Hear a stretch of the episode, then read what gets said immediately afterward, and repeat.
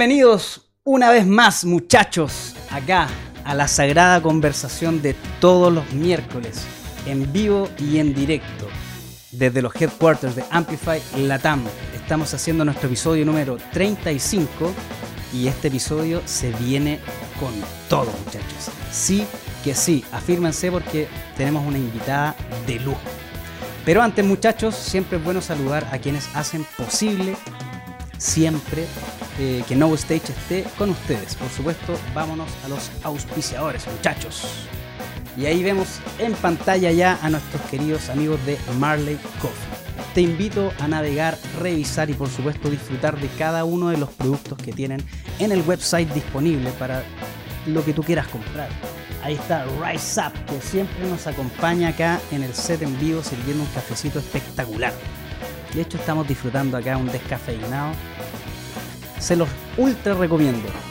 Eh, por supuesto, invito a seguir a todas las redes sociales de Marley Coffee, tanto en Instagram como en Twitter, como en YouTube, para que se suscriban, porque están ahí con un proyecto buenísimo, el Music Vibes, que está sacando siempre música de alto calibre. Eh, Marley Coffee, muchachos, es un café para todos, para todos los que sueñan, los que se atreven, los que emprenden un nuevo desafío, los que aman lo que hacen, los que valoran lo natural y lo celebran. Para todos ellos siempre habrá una recompensa. Marley Coffee, un café para todos. El aplauso ahí. Aguante Marley Coffee, está con No Stage, señores, está con No Stage. Sí que sí, muchachos. Vamos entonces a saludar a nuestros queridos amigos de Rockaxis, que ahí está la plataforma del rock chileno, latinoamericano y global. Ahí está todo el acontecer noticioso de lo que está ocurriendo con la música, las bandas, los emprendimientos musicales. Muchachos, ahí está todo, los reviews de los mejores discos, lo último que salió de Porcupine Tree alto en letal, lo escuché ahora hace poco, no, había tenido el gusto de escucharlo, está el review también en el website, lo pueden ir descubriendo. Muchachos, los invito a seguir todas las redes sociales de Rockaxis porque en Twitter están súper candentes los muchachos, están sacando información a cada segundo. En el Instagram, por supuesto, la información oficial ahí está. Y también en Facebook los invito a seguirlo, en YouTube los muchachos están con todo. Así que sí, que sí, muchachos, ahí está. Ahí está, mira, Amplify siempre con todo. Aguante Amplify, aguante Rockaxis, siempre los muchachos eh, firmes junto a No Stage. Y nos vamos a saludar a nuestros queridos amigos de Latin Wave. Con nuestros amigos de Latin Wave puedes disfrutar todo el contenido del sport action, tanto el surf, el skate y el snowboard, ahí lo puedes encontrar. Y ahora también incluyendo en su pauta el área música, junto a No Stage. Así que aguante toda la gente que se va conectando ahí en el Twitch. Eh, Araya Romano, bien, Manatral, ahí está conectado. Desde Brasil, aguante. te debo una, Iman, te debo una, esa sí que sí. Un abrazo, los, eh, por supuesto, a los amigos de Latin Wave. Invito a seguir a todas las redes sociales de Latin Wave para que puedan disfrutar de todo el sport action, el surf, el skate y el snowboard. Ahí están, muchachos. Y nos vamos ya. Vámonos, vámonos, vámonos, que esto arranca. Sí, que sí, muchachos. Bienvenida Victoria Cordero, la Vicky, que está en el episodio 35 acá en No Stage, invitada de lujo. Sí, que sí. Bienvenida. Hola, hola a todos por ahí. Eso, eso, eso. Estamos haciendo este episodio, por supuesto, eh, para conversar, disfrutar. Si quieren ir tirando preguntas en vivo en el Twitch, las vamos a ir leyendo, por supuesto, todos los vamos a ir sacando en vivo. Si estás escuchando esto a través de podcast, genial, porque sigues todos nuestros programas. Y si por supuesto eh, nos estás viendo a través de la aplicación de Samsung Smart TV, a través de la app Rockaxis, eres un alto en letal. Estás consumiendo todo nuestro contenido digital. Sí que sí. Vicky. ¿Te puedo decir Vicky o Victoria? Obvio. Todo el mundo me dice Vicky, en verdad. No, yo prefiero preguntar porque hay que, hay que ser prudente. Siempre. Sí, que sí. Sí que sí. Vicky, bienvenida, por supuesto, una vez más. Muchas gracias. Em, ¿Cómo te ha agarrado la lluvia en estos días eh, medio inesperados con harto frío y, lluvia. En verdad me ha agarrado bien la lluvia, a mí no me, no me molesta nada, como me gusta cuando llueve, me gusta el día antes, como soy de Punta Arenas, entonces el frío me como no sé, este es como el único momento en que puedo rememorar un poco eso. Y me pilló la lluvia ensayando y grabando. Entonces, no tengo quejas. Mortal. Siempre cuando cae una lluvia, estar con un instrumento, bienvenido sea. Sí, absolutamente. La raja. Oye, em, cuéntanos un, poco, un poco harto, ¿qué ha pasado con en los proyectos que estás hoy en día? Eh, plumas, por supuesto, vamos a hablar de eso y mucho más.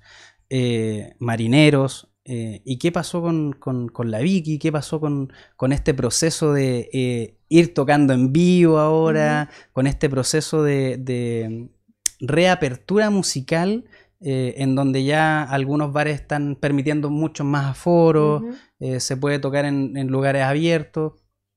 Eh, hacen, haznos una recapitulación de, de, qué ha sido esto, quizás estos últimos tres meses. Que Como de volver a salir al mundo, digamos. Claro, quizás estos últimos tres meses han sido los más importantes de, o, cuatro meses de estar así como más al aire libre. Sí, la verdad es que por sobre todo más al aire libre. Eso ha sido bacán, como eh, poder volver a incorporar en mi rutina eh, todo lo que es show en vivo. Siempre va a ser lo máximo, como Creo que todas las cosas que hago en los contextos de la música me gustan mucho, pero tocar en vivo tiene una energía que es distinta porque existe una conexión, existe un salir de la casa, salir de la casa como con amigues, ir a, como a lugares a tocar, a hacer música. Yo encuentro que es lo máximo, tocar siempre. Y la primera fecha que tuve después de pandemia fue con Marineros en agosto del año pasado eh, fuimos a tocar al Teatro Bio Bio.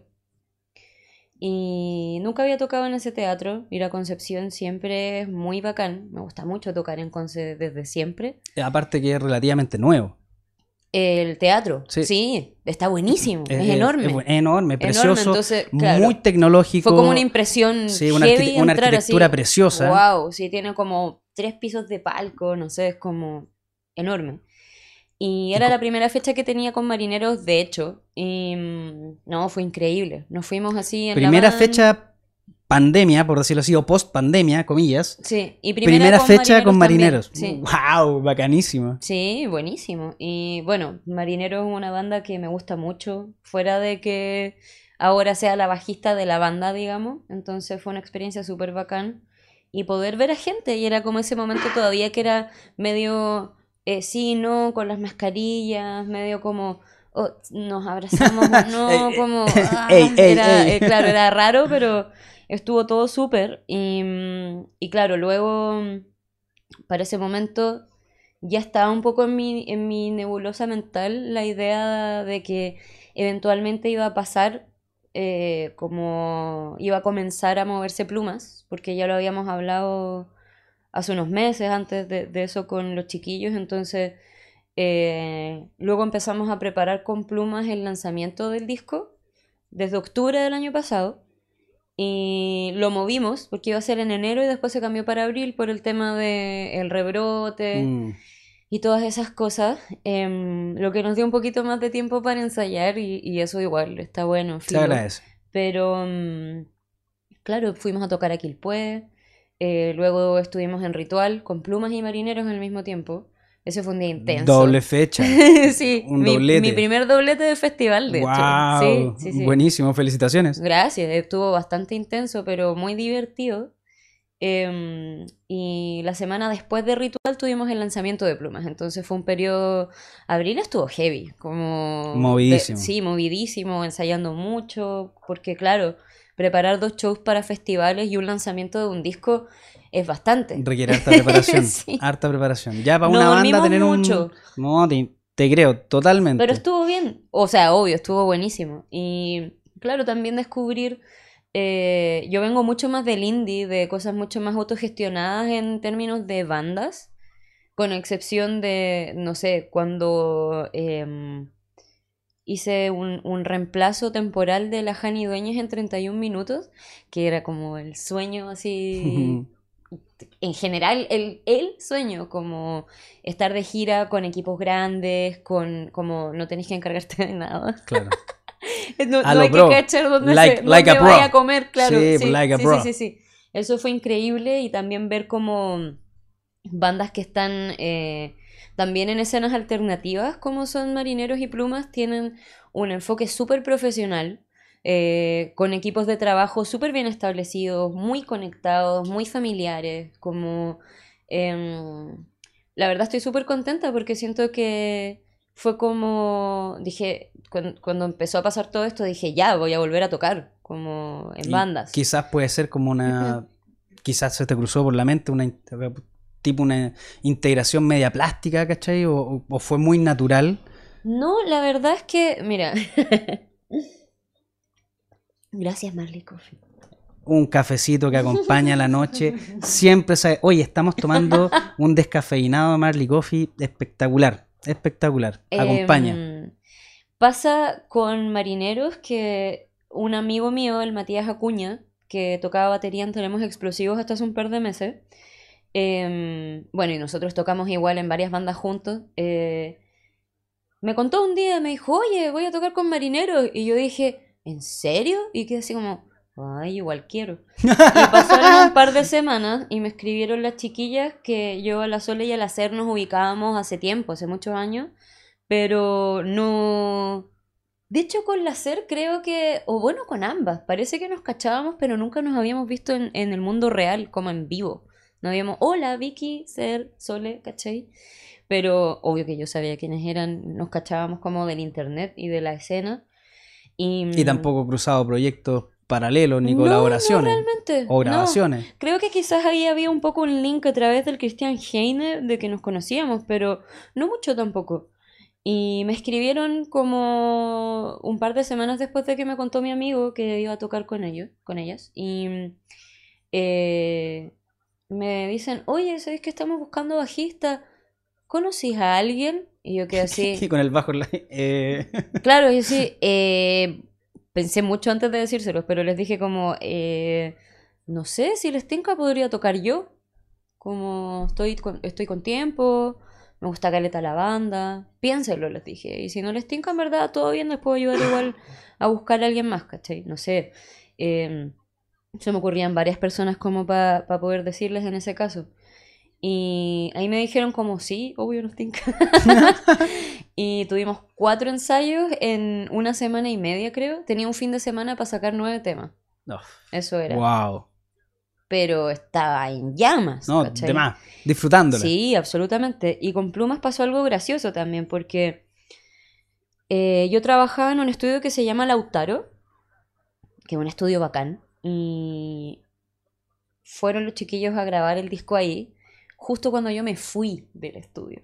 Entonces pasaron, yo me fui como en el periodo de la pandemia y pasaron, no sé, un par de meses, no sé cuánto, y de repente caché historias del estudio que estaban ahí, y estaba con el, estaban con el Francis y el Mauri ah. Durán, y estaban así como instalados en el estudio, y eso es súper poco común, que las bandas puedan generar como un presupuesto para poder eh, financiar o que las bandas, no sé, pues quieran sacrificar tanto presupuesto en un estudio de grabación, porque estar 15 días en un estudio de grabación, ¿cómo está la cosa? Es, difícil. El dólar a mil pesos. Sí, exactamente, que Pero, claro, eh, ellos estaban ahí, yo ya no estaba trabajando ahí, mm. y me pasó algo similar, dije, me hubiera encantado trabajar en ese disco.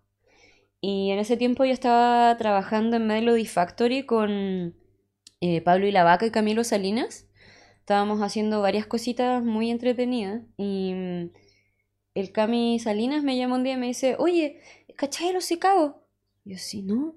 Me dice, los chiquillos de la moral distraída. Claro, Y qué, ah, cacho, la moral distraída. Eh, y me dice, lo que pasa es que quieren venir a grabar y nosotros le dijimos que podían venir al estudio, pero que tenía que estar tú. Entonces, que, claro, queréis tomar la pega y yo, obvio. Era como justo en unas semanas que me había tomado libres. Entonces dije como, ya bueno, filos, y total, está todo bien. Qué entretenido. Y estuvimos como seis días trabajando. Y el segundo día de, grabación estábamos ahí grabando, no sé, coros, grabamos unos farfisa, teclados, caletas de teclados y cosas así como estaban todas las cosas del Camilo. Eh, muchos, muchos coros, realmente, percusiones, cositas así como overdubs de cosas. Y mm, el segundo día el Camilo me dijo como, oye Vicky, eh, ¿sabes qué? eh, ¿te gustaría ser la directora musical de la banda? Y yo así, ¿What? nos conocimos ayer. Y... Mejor amiga, te dijo. Claro, no, pero es que al toque, eh, con el Camilo fue más rápido. Y, y después ya al tiro con el resto de los chiquillos también, así, mucha buena onda. Eh, yo por supuesto que admiraba mucho también el trabajo de Francis y del Mauri. Y no nos conocíamos, y en- entonces había como una atmósfera muy rica en el estudio de grabación. La y se- complicidad que Sí. se agradece caleta cuando está grabando. Sí, o simplemente estar piola, la verdad. Como e- ir como. O sea, para mí igual es súper importante tratar de subirme al ritmo con el que vienen las personas. Porque conectarse en ese sentido significa que las cosas van a fluir bien, ¿no? Claro que sí. Y también, si es que estáis en un estudio de grabación y llega una banda buena, con canciones bacanes, eh, venía casi todo armado. eh, los temas tenían así cientos de tracks.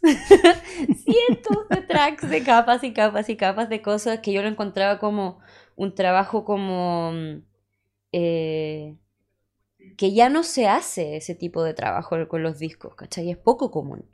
Em, entonces lo encontraba muy interesante de estar ahí, los chiquillos eran muy amorosos y llegaban los cafecitos en la mañana y hacían un cafecito para todos y, y era todo como muy lindo.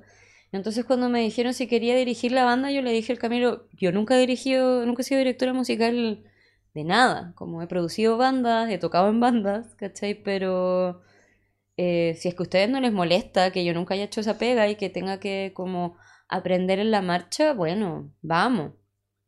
Obvio, ¿cachai? Buenísimo. Sí, entonces fue como un comienzo bien particular, la verdad, como no me había pasado en verdad ese tipo de cosas y también eh, todo ese grupo de gente que conforman Marineros eh, Plumas son puras personas con quienes me, co- como que se han convertido en mis amistades.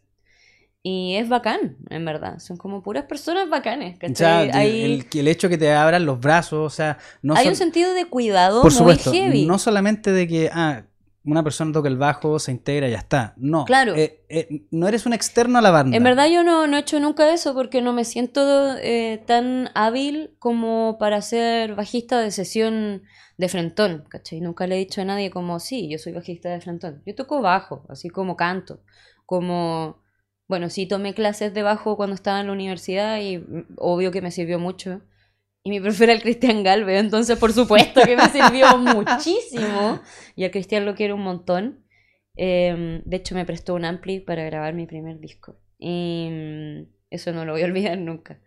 Em, pero claro, hay un, un cariño, hay un, hay un cuidado en todas esas cosas, entonces no se ve el, el rol de bajista desde un tema como de sesión, Mm. eh, sino como también de, de poder, o sea, hay arreglos en las canciones que son como son, pero son súper divertidos y, y tienen contextos muy distintos ambas bandas musicalmente, entonces en verdad como en ámbitos humanos y ámbitos musicales es súper enriquecedor. Bacanísimo. Sí, no me quejo. No, totalmente, totalmente. O sea, eh, estás integrando, proponiendo y siendo parte.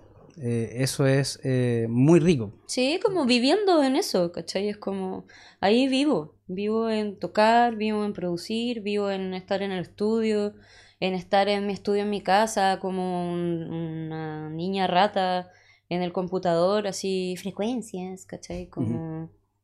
Está buenísimo, me encanta. Pongámonos un poco eh, en contexto hacia atrás. eh, ¿cómo, cómo fue esto de volver a, estar como hiper conectado eh, desde, no sé, pues uno está en la universidad y tiene que estar así mil en el computador y después ya pasáis más horas en el estudio, ¿cierto? Con- o con tu instrumento y ahora, eh, puta, claramente nos agarró una pandemia, nadie conocía nada que estaba pasando, ¿cachai? ¿Qué- ¿Cómo fue para ti eso? ¿Cómo, cómo le puedes contar a la gente que cómo la viviste?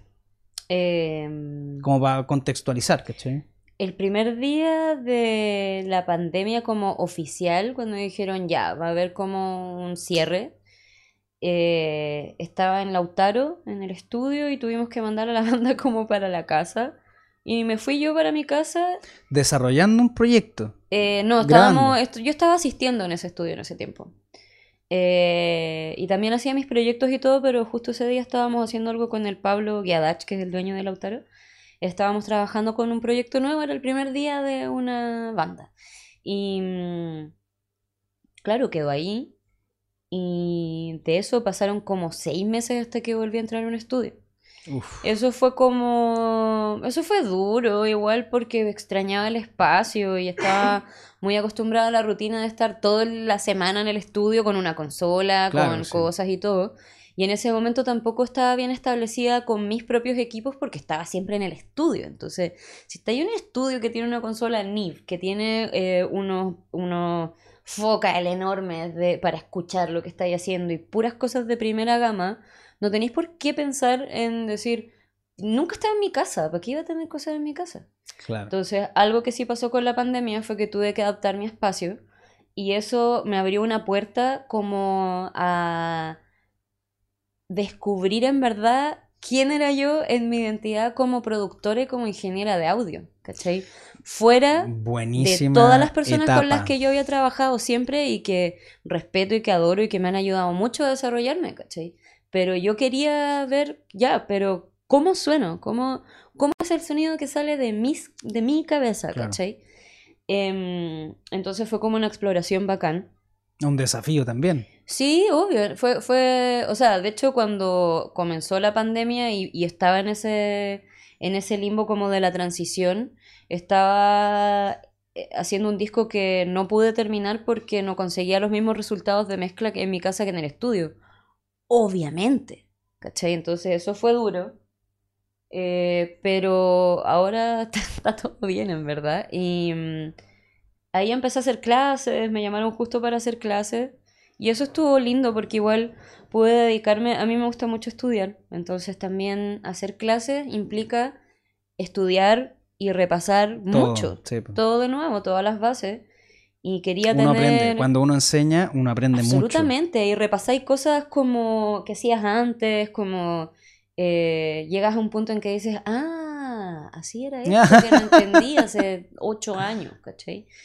Y mm, también es bonito poder entregar un poco de perspectiva a los chiques y acompañarles cuando estábamos todos encerrados y, y era difícil también, como tratar de ayudarles a entender y decirles como, oye, ya, si es que tienen algún atado, eh, si es que se sienten mal, eh, hay espacio para que lo digan, hay espacio para que conversemos, como... El espacio de la conversación. Que no se sientan tan presionados tampoco, porque igual, por supuesto que era mucho más peludo para ellos que para mí, ¿cachai? A mí me estaban pagando, por ejemplo.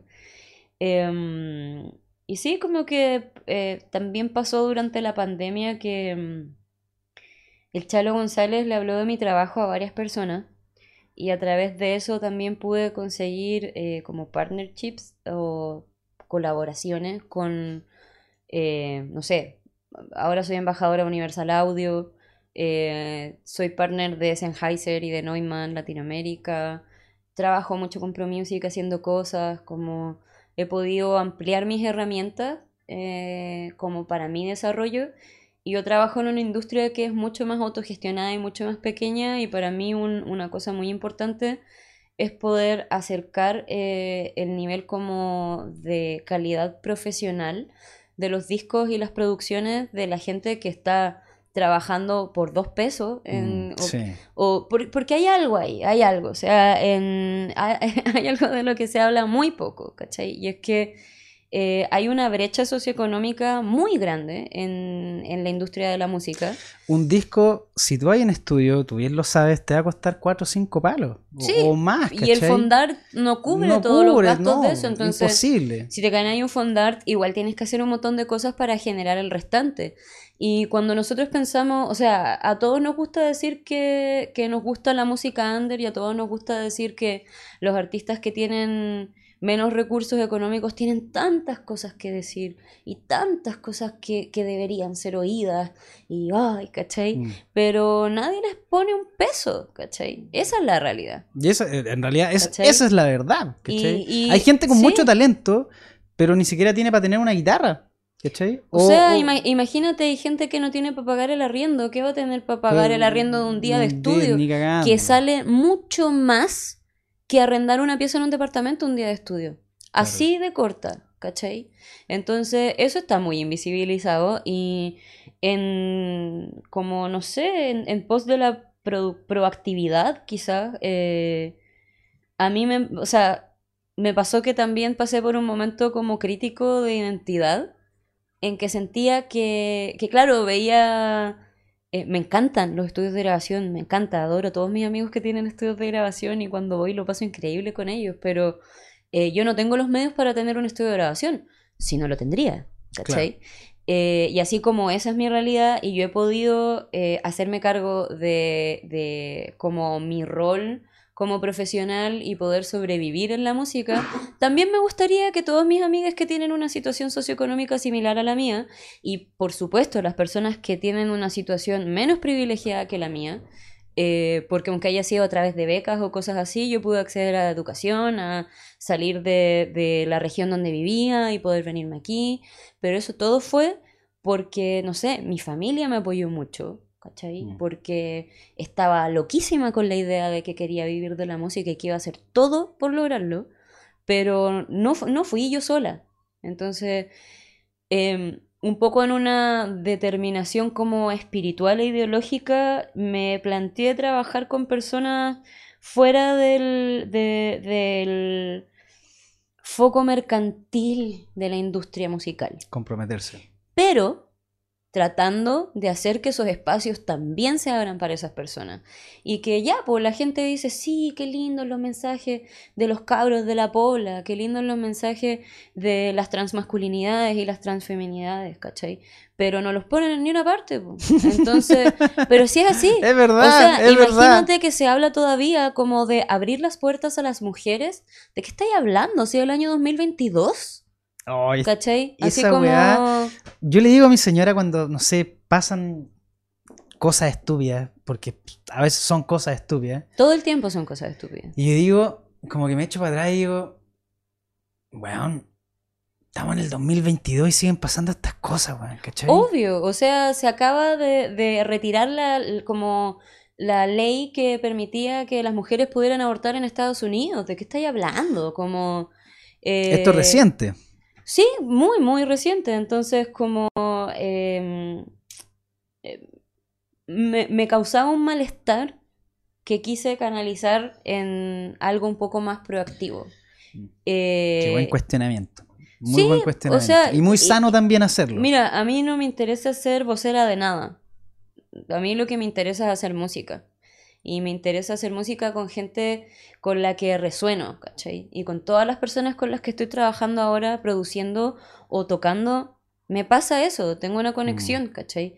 Pero eso también viene después de un montón de años de hacer otras cosas, ¿cachai? O de tener otro tipo de, relaciones con mis compañeros de banda o de tener otro tipo de amistades o otras, otras maneras de gestionar el arte, ¿cachai? y gestionar tus propios... el arte. gestionar tus propios propios cuestionamientos también. Eh, eso me ha pasado toda la vida, como siento que vivo en una contradicción constante, entonces me parece que tener un poco de flexibilidad en la mente te permite poder replantearte las cosas cada cierto tiempo y decir, bueno, esto es lo que pienso, qué es lo que tomo de este momento con lo que voy a seguir y qué son cosas que quiero cambiar, ¿cachai? Eh, y dentro de eso eh, también me pasa que tengo muchas amistades que son disidentes, muchas amistades que son neurodivergentes como yo, muchas amistades que también son, no sé, heterosis, ¿cachai? Eh, amigos que, no sé, tienen más plata, menos plata, lo que sea, ¿cachai? Pero Em, en especial con mis amistades que son disidentes y neurodivergentes, me pasa que constantemente hay un, agotamiento por tratar de hacer valer tu lugar en el mundo que se extrapola al arte, por supuesto, ¿cachai? Yo no sé si es como por mi condición cognitiva o por una cosa solamente de personalidad, bueno, está completamente conectado, sí, en verdad. Pero em, no sé de dónde viene, pero como que cuando pasas por una situación en la que ves que a ti y a las personas que quieres se les invalida o a las otras personas se les hace demasiado difícil aceptar que no son personas o neurotípicas o heterosis, ¿cachai? eh, me enoja mucho y la única manera de poder acercar la empatía a las personas y de generar empatía en otras personas es tomar esas vivencias y mostrárselas así a la otra gente, ¿cachai? Ponérselas al frente. Porque la gente igual dice como, no, yo no tengo ningún problema con las disidencias. La gente, y tampoco dicen eso. Muchas personas viven en una burbuja. O, todos creemos que vivimos en una burbujita. Hasta cuando alguien de repente, justamente cuando hace, oye, mira esto, oye, acá está pasando. Bueno, mira esto acá, está pasando esto. Es como, bueno, yo pensaba que esto no ocurría. O sea, los, colectivos, los sellos discográficos under, disidentes, de colectivos de mujeres, ¿cachai? Etcétera, todo ese tipo de organizaciones, que todos sabemos qué tipo de organizaciones son, eh, hacen ese trabajo de buscar a los proyectos para mostrarlos de levantar convocatorias, ¿cachai? Mm. Musap lo hace, eh, lo hicimos nosotros con, convocatoria aquí para el año pasado también, ¿cachai? Como lograr alianzas, buscar cosas, descentralizar, son muchas luchas, ¿cachai? Mm. Y en paralelo a todo eso pasa el mainstream, como si nada de eso existiera, ¿cachai? pero ahora ya está, pero está cambiando, ¿cachai? está cambiando, entonces, pero eso cambia porque las personas que estamos ahí compartimos nuestras herramientas, y compartimos nuestras vivencias y exponemos las vivencias del resto y tratamos de generar, y hablo en plural porque eh, somos caleta de personas que estamos en eso, en diferentes organizaciones, como tratando de generar espacios seguros y no solo para las mujeres y disidencias, sino espacios seguros para todos. Y Sí, los hombres también sufren con la masculinidad eh, como sistemática o lo que sea, ¿cachai? Como que esos son los hombres cis que finalmente colaboran un poco, ¿cachai? En, en ese sentido. Eh, pero claro, hay que ir a buscar esos proyectos. Mm. A mí una vez igual en una charla a la que me invitaron como panelista de un panel de mujeres en la música, mm. eh, al final de toda la conversación alguien dijo como, bueno, aquí estamos esperando con los brazos abiertos a que lleguen los proyectos de mujeres. Y fue así como, ¿What? hermano, ¿de qué estamos hablando? Como, ¿escuchaste algo de lo que dijimos? Como, ya no hay excusa, ¿cachai? Ya no hay excusa.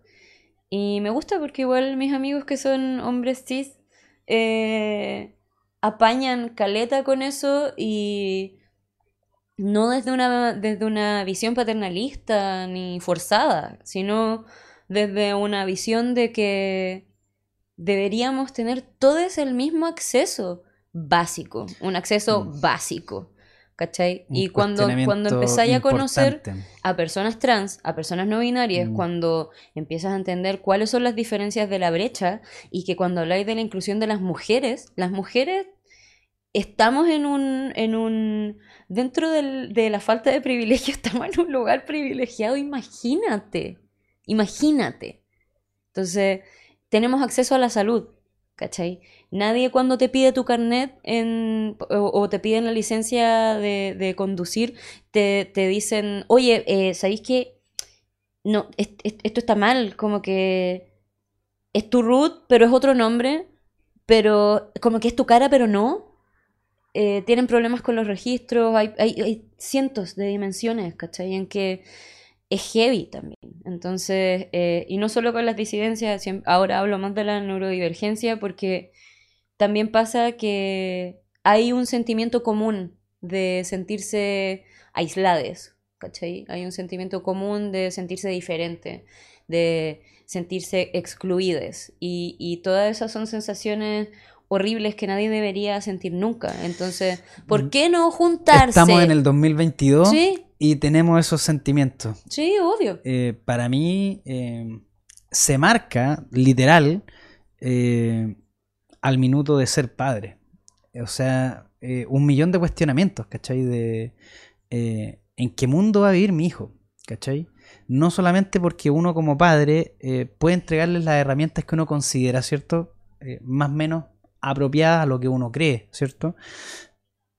Es porque me acuerdo que estas cosas las conversaba con mi gran amigo Cristian Mardones, que tremendo, tremendo, tremendo persona en, el audio también.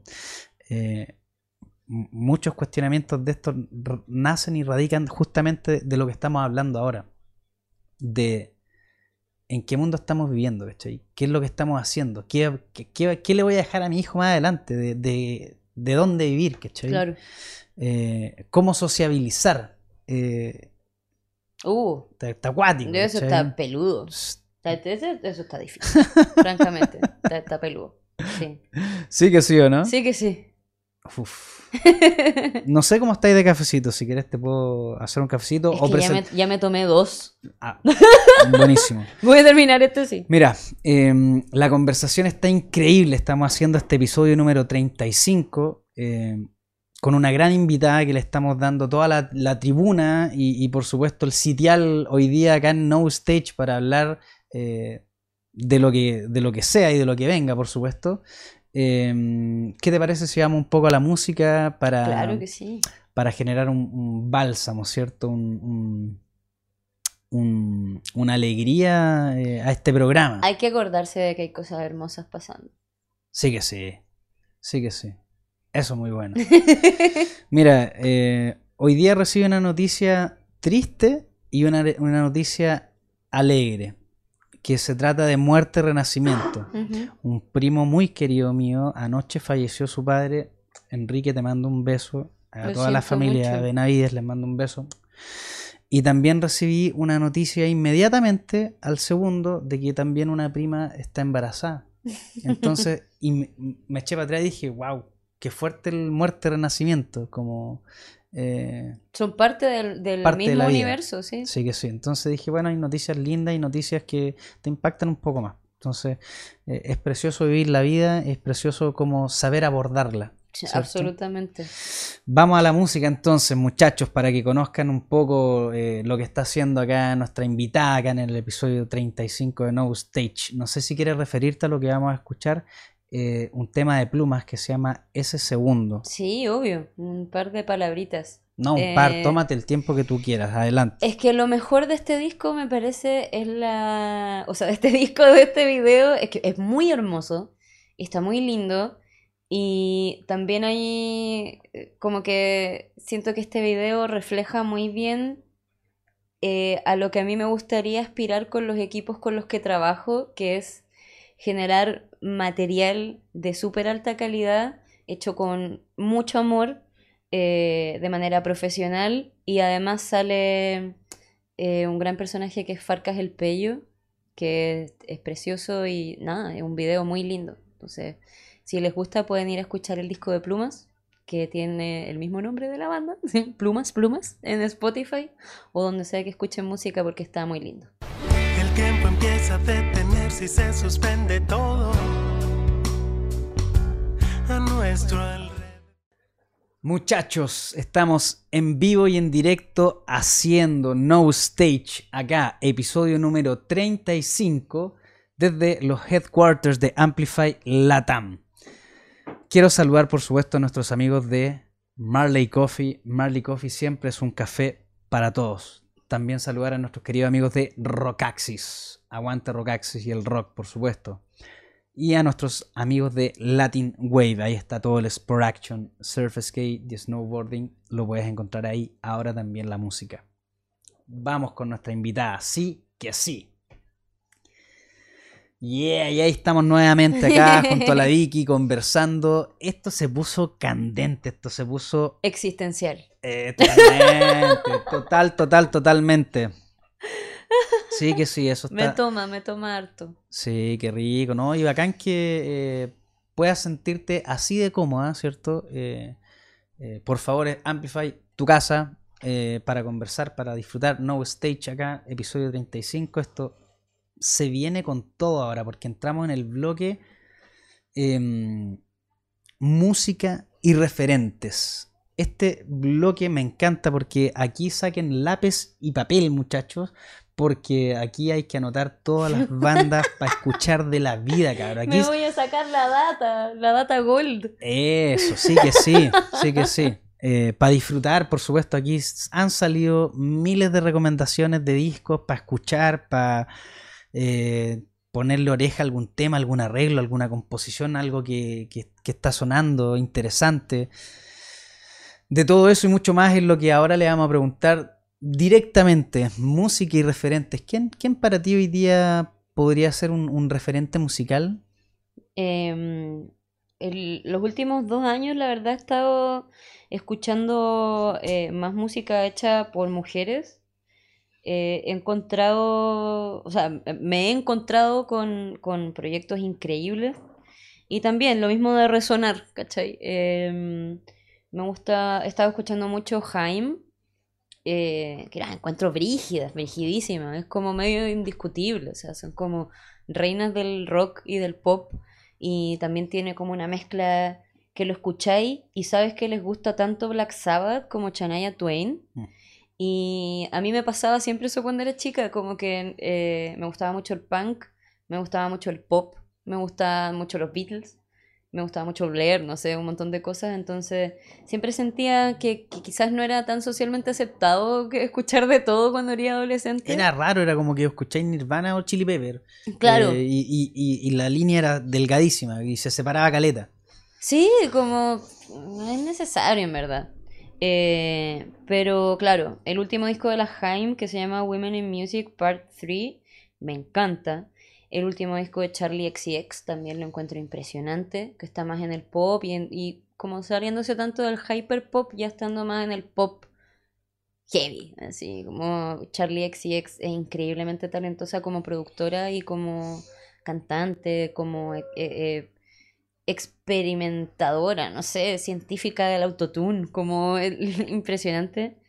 También me gusta mucho el último disco de Billie Eilish, que se llama Happier Than Ever, que tiene unos temones y también me gusta algo que está pasando en la música. eh, siento que ya no hay tanto miedo por mezclar cosas que en los 2000 no se podían juntar, como el pop con el rock Mm. eh, en, en canciones como las de Billie Eilish que tienen, no sé, comienza con un ukelele, con una voz muy dulce y luego también me parece que tiene un trabajo de producción y de decir, ya, bueno, ahora que ya somos famosos y millonarios, ¿por qué no hacer lo que queramos en la producción de un disco? Y distorsionan baterías, así, tiene un- una pega de sónica. Bueno, siempre, todo lo de Billie Eilish tiene un contexto de diseño sonoro muy heavy. Eh, Caroline Polachek me gusta muchísimo.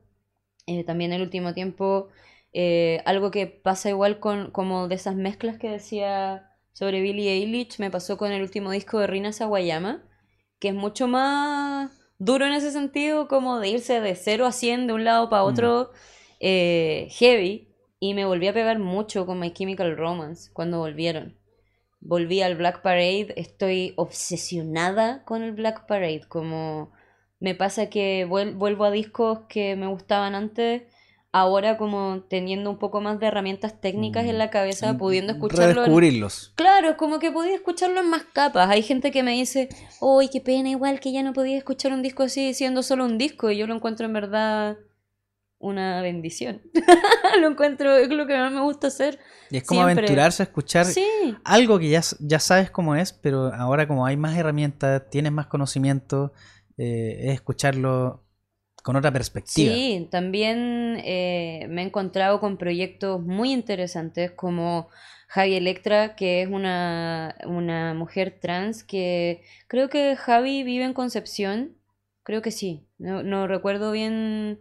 Pido disculpas si es de Concepción o si es de Valparaíso, pero la última vez que la vi venía de Concepción.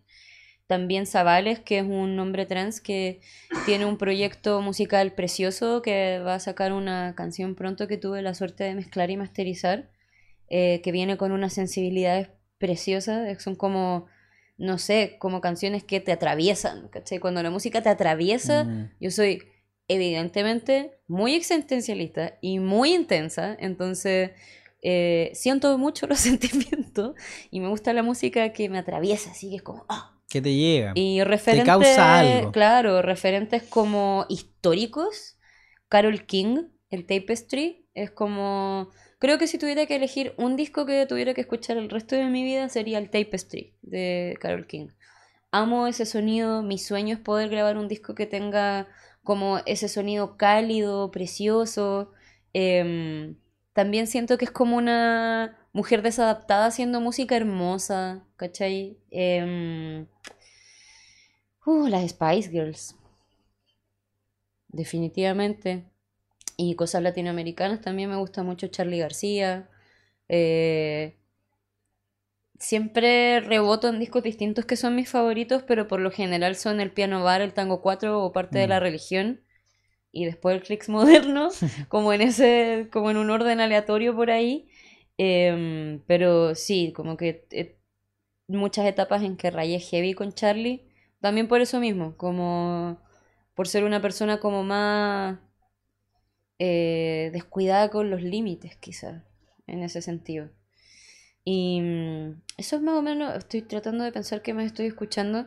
Hay otro artista trans que se llama Cloud, que le está yendo bien, que es como música más indie. Em, bueno, Clairo, me gusta mucho su último disco, quedé impresionada con cómo sonaba. Eso me pasa, creo que este, en, en el under están saliendo discos que suenan heavy y que tienen como una experimentación. Ya no están todos tratando de hacer que todo suene igual y eso es una bendición.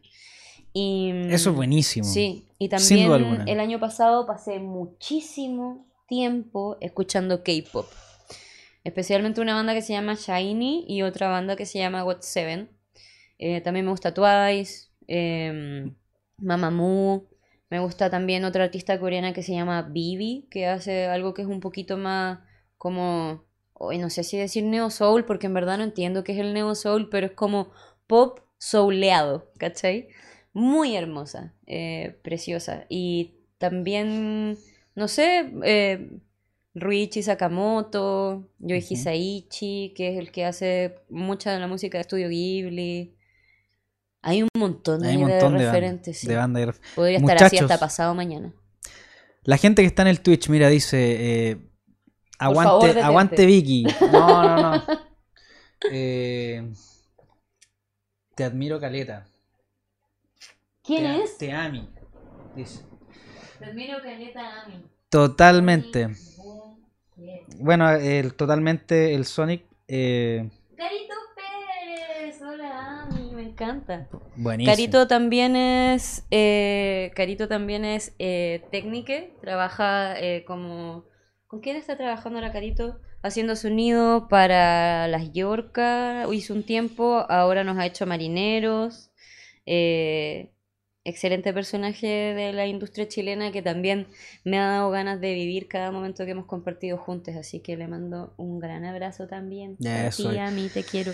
Vayan tirando todas las preguntas que tengan, discos que también quieran recomendar, por supuesto. Muchachos, vamos a ir sacando esto. De verdad, escuchen el Black Parade de My Chemical Romance porque es lo máximo. Lápiz Liberador, papel. liberador, lo tiene todo.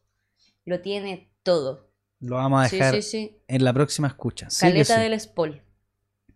Buenísimo. Muchísima el Spol ahí. Eso es bueno. Sí, Siempre se agradece. obvio. Bacanísimo. Pregunta.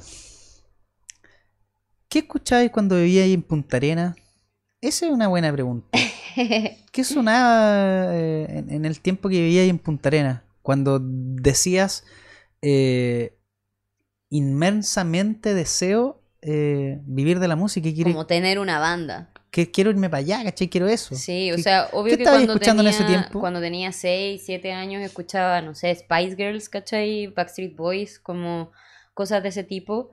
Em, bacán, o sea, como buenísimo. Aunque las Spice Girls son demasiado superiores a cualquier boy band, a mi parecer, no porque son mujeres, sino como las canciones, la producción, la performance, etcétera. Lo encuentro demasiado heavy.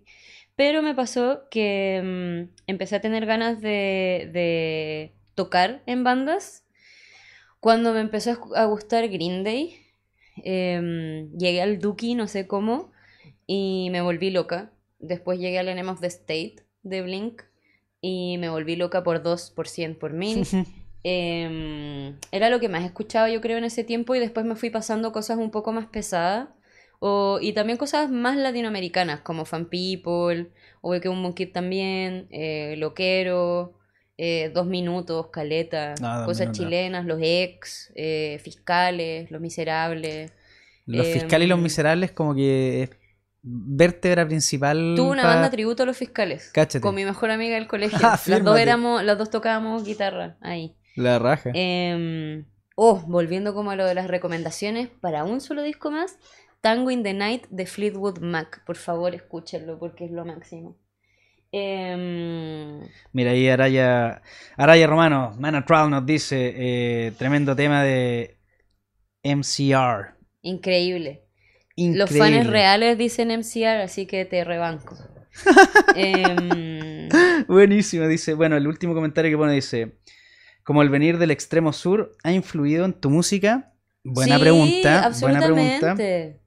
¿Hay algo de tu ciudad natal que se refleje en tu música? Absolutamente. Las referencias al mar todo el rato. Es, es inconsciente. Y todo el mundo dice como, hay una nostalgia invernal. No sé muy bien a qué, qué es eso, ¿cachai? Pero eh, claro, hay una cuestión que es como más, como sónicamente tiene otros ritmos que son quizás un poco más pausados porque la vida es un poco más pausada.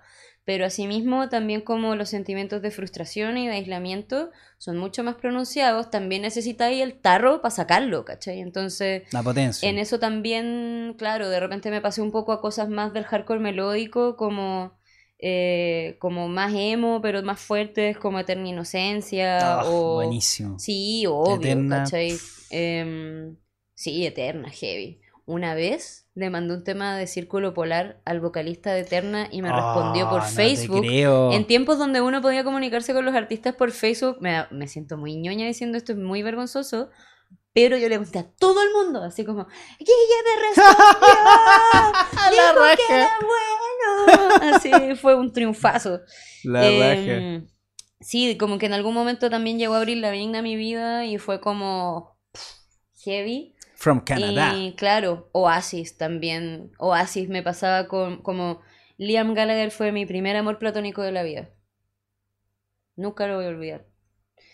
Eh, ¿Tuviste el póster ahí o no? ¿Cuál? ¿Un póster? No, no, no, es que no, no llegaban tantas cosas de Oasis. Sí tenía, mi pieza tenía puros pósters de Blink y de Green Day, eso sí.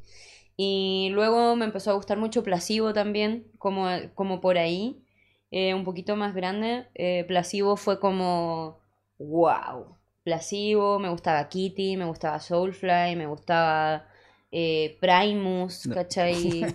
Su Eh, musical por ahí. Todo. Ah. Pero imagínate escuchar al mismo tiempo Primus y Avril Lavigne. Es como un abanico muy heavy. Como que cuando era adolescente tenía Like it. tantas emociones que igual Like it. bacán poder canalizarlas en una chiquilla canadiense y en Les Claypool, ¿cachai? Como bacán. Encontraba todo muy delirante, como eh, en Primus especialmente. Eh, quedé como impresionada y también me gustaba mucho el otro yo cuando era adolescente. El Fue como- otro yo. fue como una banda fundamental para mi vida y eh, fue muy doloroso también como todo lo que pasó con, con, como con la situación del otro yo y la situación Cristian, Cristian Aldana siendo un violador realmente. Eh, no hay para qué decirlo de otra forma si es así.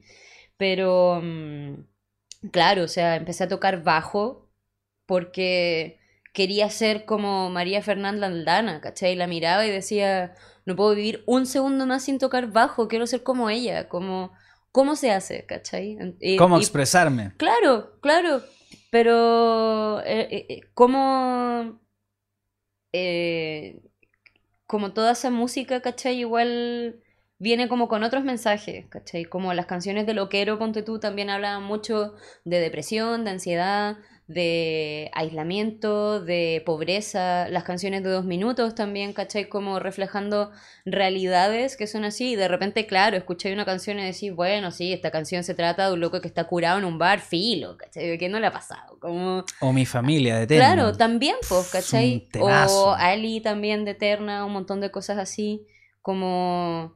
Esas eran las bandas en las que yo quería tocar cuando tenía 14 años, ¿cachai? Básicamente. Como mi sueño era así, eh, tocar como el bajista de Eterna, tocar como María Fernanda Aldana, eh, tener una banda y así darlo todo, ¿cachai? Eh, desde chica me pasó. Pero Bacán. sí, creo que más o menos también me saqué a mansalista, igual. No FX. No, No, uh, no, caleta. No me diga nada. No Mi first the Gimme Gimmes me gustaba mucho porque tenía caleta de covers de canciones que tienen un cover así de, de Sinead O'Connor, de los Temptations, como encontraba, era como una mezcla perfecta entre las cosas que me gustaban del mainstream antiguo con lo que me gustaba como de tuca, tuca, tuca, tuca, tuca, ¿cachai? Mm. Era, era muy divertido. de NoFX me hiciste acordar ahí de Decline, manso tema. un- Increíble. Como 16 minutos.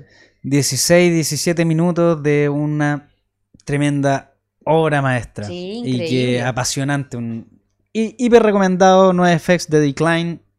Vayan y escúchenlo, por Pero supuesto. claro, igual me pasaba que en, en todos esos contextos también decía como, puta, ¿por qué? Como, no FX Mansa, Car- Mansa Carrera tienen un solo tema, que Lori Meyers es la única canción que tiene como una colaboración con una mujer. Mm. Blink, nunca. Green Day, tampoco. Oye, los cabros, así, está mansa deuda, ¿cachai? dura. Como Deuda histórica. un poquito, un poquito más vivos para la otra, no sé, ¿cachai? Pero claro, buscaba como... eh, en ese tiempo en verdad ni- no pensaba mucho en referentes, como... Después los busqué. Era como descubrir. Claro, los encontré más como en Bikini Kill, en Kitty, Distillers, eh, en los ex también. Como no podía creer que existiera en Chile la colombina parra, ponte tú decías, digo, wow, ¿qué onda esta persona? Y como no tenía idea de que era la hija de Nicanor Parra hasta que tuve como 19. Son 41, nos dicen ahí. Pff, ahí tenía otra banda. Sí, no me pegaba tanto Son 41, pero sí, eh, Fat Lip, temón. Temazo, temazo. Sí, y cuando vuelvo a esas cosas ahora, eh, especialmente me pasa con Green Day y con Blink, que digo, hermano, suena increíble, ¿cachai? Mm. Eh, y veis como esas perspectivas de, de, de cómo hacían sonar todo y nada, bacán, buen añoñar con cosas que escuchabas cuando eres chico, pues, ¿cachai? Siempre. Si nos trasladamos ya a los 20, eh, ¿qué sonaba más o menos ahí en esa, en esa época? Kula Shaker. Kula Shaker, ahí tenía otro pedazo de banda. Kula Shaker, así. Cabros, me- vayan me- anotando. me reventó la cabeza, que así como... e- Era como el spin-off de lo que pasó como con los Beatles y la India, ¿cachai? Entonces, era como una continuación un poco realmente. Sí, claro. Em, me pegué mucho con Radiohead, eh, Beck, el Odelay en especial. Em, estoy pensando, estoy pensando. Empecé a entrar igual un poco más en, en- en cosas como de música chilena, en cosas más pop también. Em, estando en la universidad.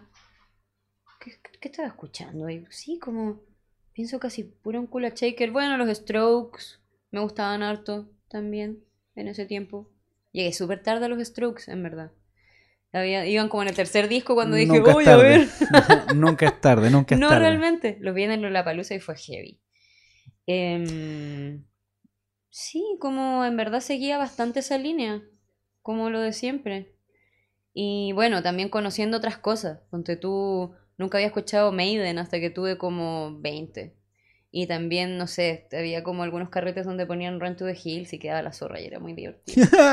Eh, siempre, siempre muy divertido. Eh, ahí también es como comencé a escuchar cosas un poco más oscuras, quizás como Cayus, buscando como referentes en otras cosas. Hilando fino ahí con Cayus. Sí, obvio, Alto, me, gusta. mira, con todos los sellos bien puestos de letalidad. Sí, tengo Sí problemas sí. personales con George Homie, sí, pero eh, es que soy dura, soy dura en, en- esos aspectos. Como está bien que los seres humanos se equivoquen, pero me parece que es un imbécil. Como... Puede ser una opinión súper po- poco popular para estar como en algo linkeado con Rockaxis, pero voy a tomar mi oportunidad para decirlo. vamos como- arriba, vamos arriba. Sí, no hay y, problema. mm, Como. Sí, un poco de eso. También eh, volví un poco en ese tiempo a escuchar a Alanis Morissette. Buenísimo. eh, a escuchar, no sé, Laura Pausini, Rage Against the Machine, no sé, como todo el Woodstock 99. Mm. ¿Cachai? Como cuando apareció el Woodstock La dura. 99 en YouTube, está así en llamas. La dura que sí. Sí, Sí. bonito que sea. Sí, Bacán. heavy. También, también en ese tiempo descubrí a los Red Hot. Los chili peppers siempre son Sí. buenos. Como el Blood Sugar Sex Magic me gusta mucho. Me gusta Caleta el Californication también.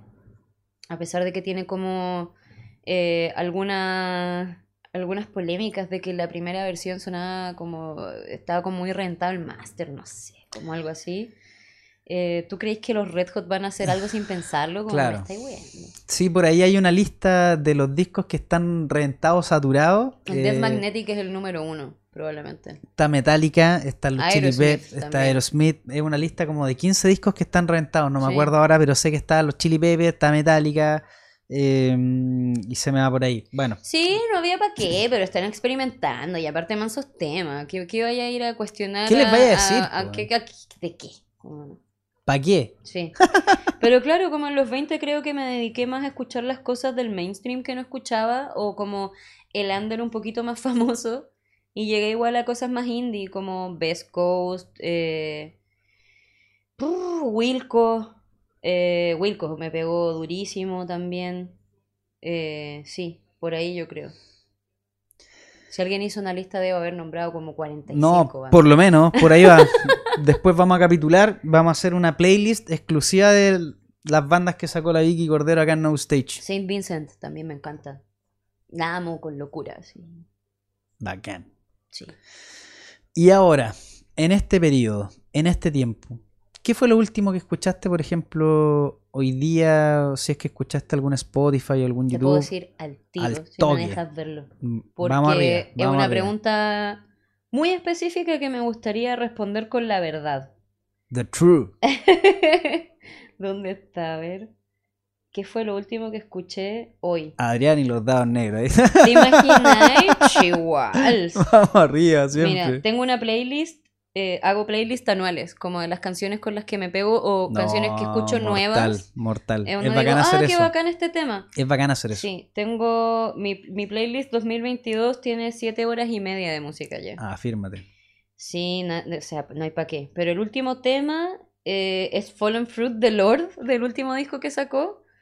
Eh, el penúltimo es un tema que se llama eh, Vineyard, de una artista coreana-americana que se llama Ohio. ¿Y esa playlist, perdón, la tienes pública? Sí, obvio, está Ah, ahí. aguanta, fírmate. Sí, es algo que no me acuerdo si, si, sí, soy Vicky Cordero en Spotify. Si quieren seguir, tengo 53 playlists. Pero no sé cuántas son públicas, pero las anuales sí.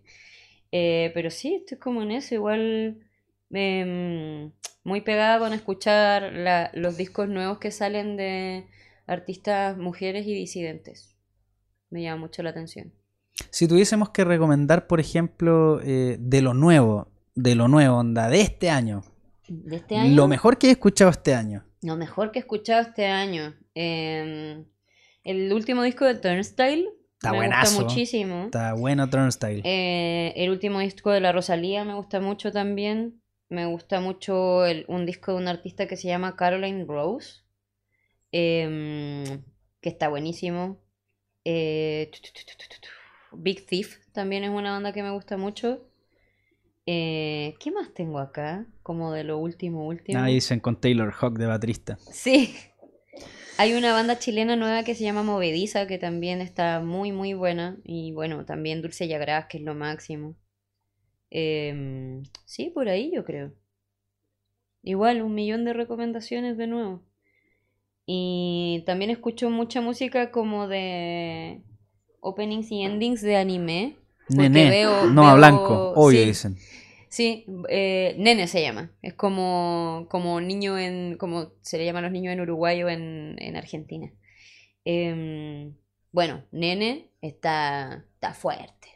Está fuerte. Está fuerte. Fue fuerte trabajar en ese disco en muchas dimensiones, pero por sobre todo está eh, increíble. Ah, mira, Muy justo estaba revisando y qué es lo que íbamos a escuchar ahora. Es de Nueva Blanco. Eh, el tema Fit.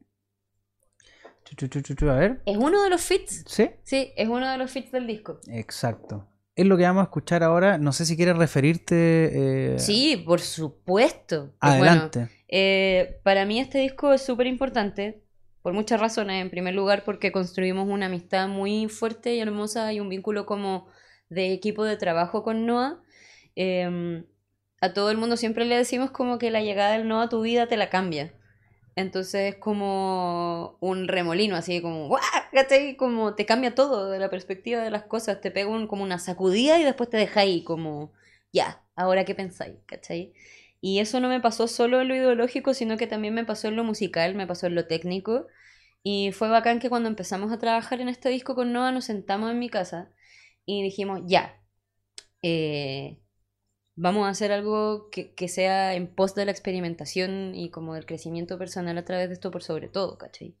Entonces envolvimos, para mí fue un trabajo súper delicado y súper cuidado también como tratar de en el fondo, más que hacerle arreglos a, lo- a lo- las canciones o algo así, es como ponerle una frazadita y pasarle un té a la emoción de cada uno de esos sentimientos, porque eh, es un disco que todas las canciones vienen absolutamente desde la vivencia, eh, es súper directo, súper crudo, es súper lindo en, en ese sentido, es como un, no sé, es como un animalito salvaje, ¿cachai? Entonces tenéis que tratarlo con cuidado y tiene una fragilidad que a mí me parece muy hermosa.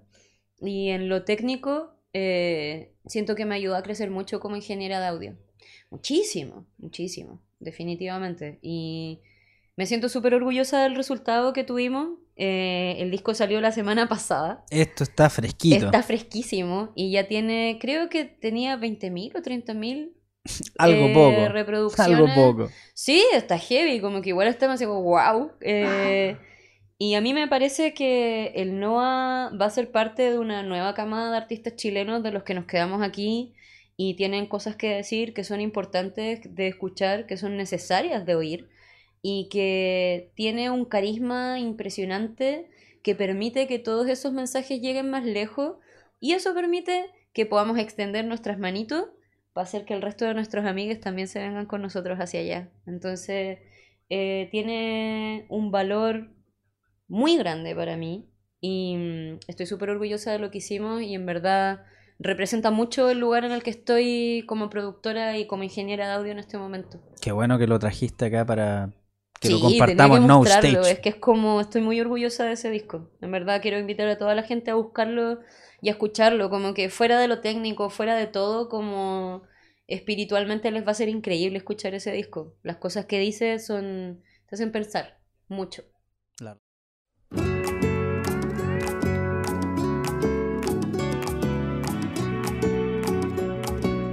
Y sí, señores, estamos en vivo y en directo haciendo el episodio número 35 acá directamente en los headquarters de Amplify Latam para el mundo, para Twitch, para todos los que nos están viendo ahora. Compartamos, déjanos tu mensaje ahí. Araya Romano, Manatral está candente en el comentario.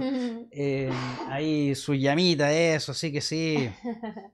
Eh, Sonic Boom nos dice ahí sus flamitas, bacán. Aguante, oye, comenten, comenten, compartamos, de eso se trata. Los vamos a ir eh, compartiendo, por supuesto, leyendo y, y- e interactuando. Saludo inmediatamente, por supuesto, una vez más a nuestros queridos amigos de Marley Coffee. Marley Coffee es un café para todos, está con No Stage. También a nuestros queridos amigos de Rockaxis. Sí que sí, ahí está toda la información de la música en Rockaxis y su universo, por supuesto, completo. También a nuestros queridos amigos de Latin Wave. Ahí están los muchachos con toda la información del Sport Action, el surf, el skate y el snowboarding se encuentra ahí. Sí que sí, muchachos. Vamos, vamos que vamos. Sí, muchachos, estamos haciendo en vivo y en directo este episodio número 35 con nuestra querida amiga Vicky Cordero que se acaba de sacar una playlist de aproximadamente unas 75 bandas. Fácil, sin problema 75 bandas Alguien va a tener que hacer la lista de todas las bandas que nombré hoy. con todos los sellos de letalidad. Sí que sí. Ahí está la música que tienes que escuchar en este episodio. Recomendado y firmado por Vicky Cordero. Sí que sí. ¡Yuhu! Sí, tiene mi sello de aprobación. Mortal. Entramos entonces, muchachos, a este bloque que se llama Deconstruyendo la música. El bloque más ñoño que tenemos, pero el que más gozamos. Con este, eh, con este sí que sí, la pasamos increíble porque hablamos de instrumentos musicales, hablamos de cadena de sonido, hablamos de eh, los elementos, las máquinas con las que trabajas, eh, todo, todo. Queremos saber todo de lo técnico que es lo que estás haciendo, de lo que te imaginas más adelante y qué sé yo, hasta dónde quieres llegar. Eh, comencemos por eh, tu bajo. Comencemos por tu bajo y de ahí vamos conversando, ¿cierto? De, de- de cómo nace el, el sonido y, y esta cadena y, y- y dónde, dónde va integrando toda este, esta información, dónde, dónde encausa esta información. Em, bueno, uso el mismo setup para marineros y para plumas. Y la verdad es que logré construir un setup muy, muy versátil, porque el sonido de ambas bandas es muy diferente. el sonido de, de plumas está un poquito más cerca de los SG y de los Rickenbacker, y versus el sonido de marineros que está mucho más cerca como de sonidos de jazz bass o precisions apagaditos, Mm. tocados despacio. Es como el bajo, la función del bajo en marineros es atmosférico. Entonces, como que igual fue bacán entrar ahí y poder tener como esa expansión de- del sonido. Y mm, eh, mi cadena, bueno, mi bajo es un Simar SG del 74 japonés, em, que lo amo con toda mi alma. y quisiera dejar de, de sacarlo tanto de la casa, entonces si alguien nos está viendo y quiere auspiciarme con un bajo, por ejemplo, estoy muy Ahí abierta está. a todas las proposiciones de auspicios bajísticos que quieran hacer de ampli, de bajo, uno nunca sabe.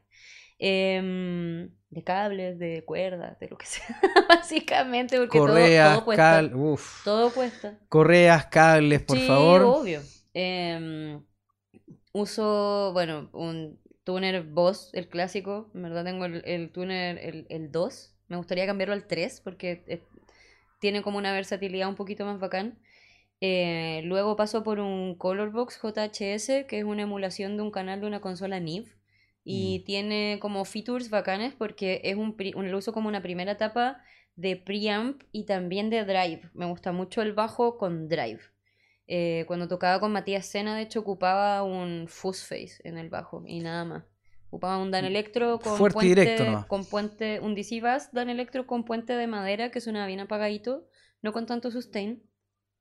Entonces, para darle más sustain y para hacerlo más chancho, estaba en esa etapa de mi vida en ese momento. em, le chantaba nomás un fuzz face. Corta nomás. Sí, era bastante entretenido. Em, Sonando viola. Sí. El Colorbox tiene, tiene como un par de features bacanes, que es que tiene, no está diseñado especialmente para tocar bajo. Eh, pero se me ocurrió cuando me empecé a rayar un poco con Saint Vincent, que caché que ella usaba en su cadena un Colorbox. Em, Qué bueno es saber de esos detallitos. Bueno, aquí, Sí, ojo. obvio. Estos son los detallitos que la gente agradece. Sí, por supuesto. Es que para distorsionar cosas, o sea, ese pedal está más hecho para el trabajo de distorsionar cosas en el estudio. Entonces yo lo caché un día que fui a masterizar, eh, creo que una canción de La Tranza que había producido con el Chalo.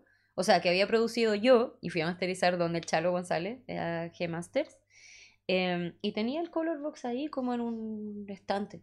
Y dije, oye, ¿qué onda? Me llama mucho la atención este pedal. Y me dice, llévatelo. yo no lo estoy usando.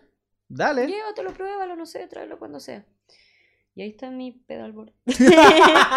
Eh, y La claro, él me había contado, por ejemplo, que lo usaba para distorsionar baterías, ¿cachai? Que es como un uso igual bien como, no sé, eh, súper moderno. Eso pasa también, no sé, en discos de System of a Down, de Sonic Youth, de A Perfect Cir- Circle, en ese tema de Billie Eilish también probablemente hayan usado algo así, pero eso sonaba más como una distorsión directamente desde el pre, más que ponerle un plugin o un, o un pedal, porque eso también hace mucho la diferencia. Se escucha muy diferente utilizar un preamplificador para distorsionar que un plugin o un pedal de distorsión, ¿cachai? La distorsión de pre es otra cosa que se rompe, ¿cachai? Tiene, tiene como un... Como un como- es Mm. como rasgar una tela dura, ¿cachai? Viene No como sé de si la eso tiene muy misma. sentido. Eh, claro, sí. Soy bien abstracta en el sentido para describir ese tipo de sensaciones Eso- con el sonido, pero eso se agradece, se entiende, agradece. ¿cachai? Como, es como rasgar una tela. Em, bueno, tiene una perilla de step también el, el Color Box que permite como cinco niveles, si no me equivoco, Mientras me voy a hacer un distintos, obvio, cafecito. de distorsión. Eh, también tiene como un filtro, un filtro pasa alto, que ese no lo ocupo, obvio, si estoy tocando bajo. Pero es bacán que tiene como una perilla de pre, una perilla ya master, entonces podéis ir como viendo la relación entre volumen y ganancia, ¿cachai? En el fondo entre, entre entrada y salida. Eh, y tiene un EQ de tres bandas que me encanta. Y ponte tú para marineros, lo que hago con el color box es que lo dejo como en el primer punto del step. En general eso lo dejo fijo para ambas bandas. Eh, pero en marineros lo que hago es cortarle todos los agudos. Mm, un gran secreto ahí. Sí, quitarle como, no sé, eh, la perilla así, quink de los medios. Y el bajo eh, se lo subo casi todo. Eh, para plumas es más definido el sonido. Entonces eh, dejo un poco más de medios. Por supuesto le devuelvo los medios. Le dejo los bajos un poco más equilibrados, es un sonido que si bien es un poco más estandarizado, igual tengo harta libertad para poder experimentar ahí. Eh, después paso por un clon de un CD2 que me hicieron los chiques de Emma Dangers con mucho amor. Y tiene un diseño de Chibi Moon, que es mi Sailor Moon favorita. Entonces es un clon de un CD2 rosado y tiene el diodo puesto justo como en la cintita del vestido. Es precioso. Es impresionante. ¿Alguna vez subido una foto del pedal? Todo para- el tiempo. Bacán. Si entran hoy a mi Instagram van a ver fotos del pedal, probablemente porque estaba grabando. Em, sí, lo amo, amo, amo, amo muchísimo. Ese pedal con marineros por lo general está prendido todo el tiempo con el mix en tres cuartos, el rate en un cuarto, no, el rate como en tres cuartos también y el depth que define un poco la intensidad de cómo va a ser el chorus.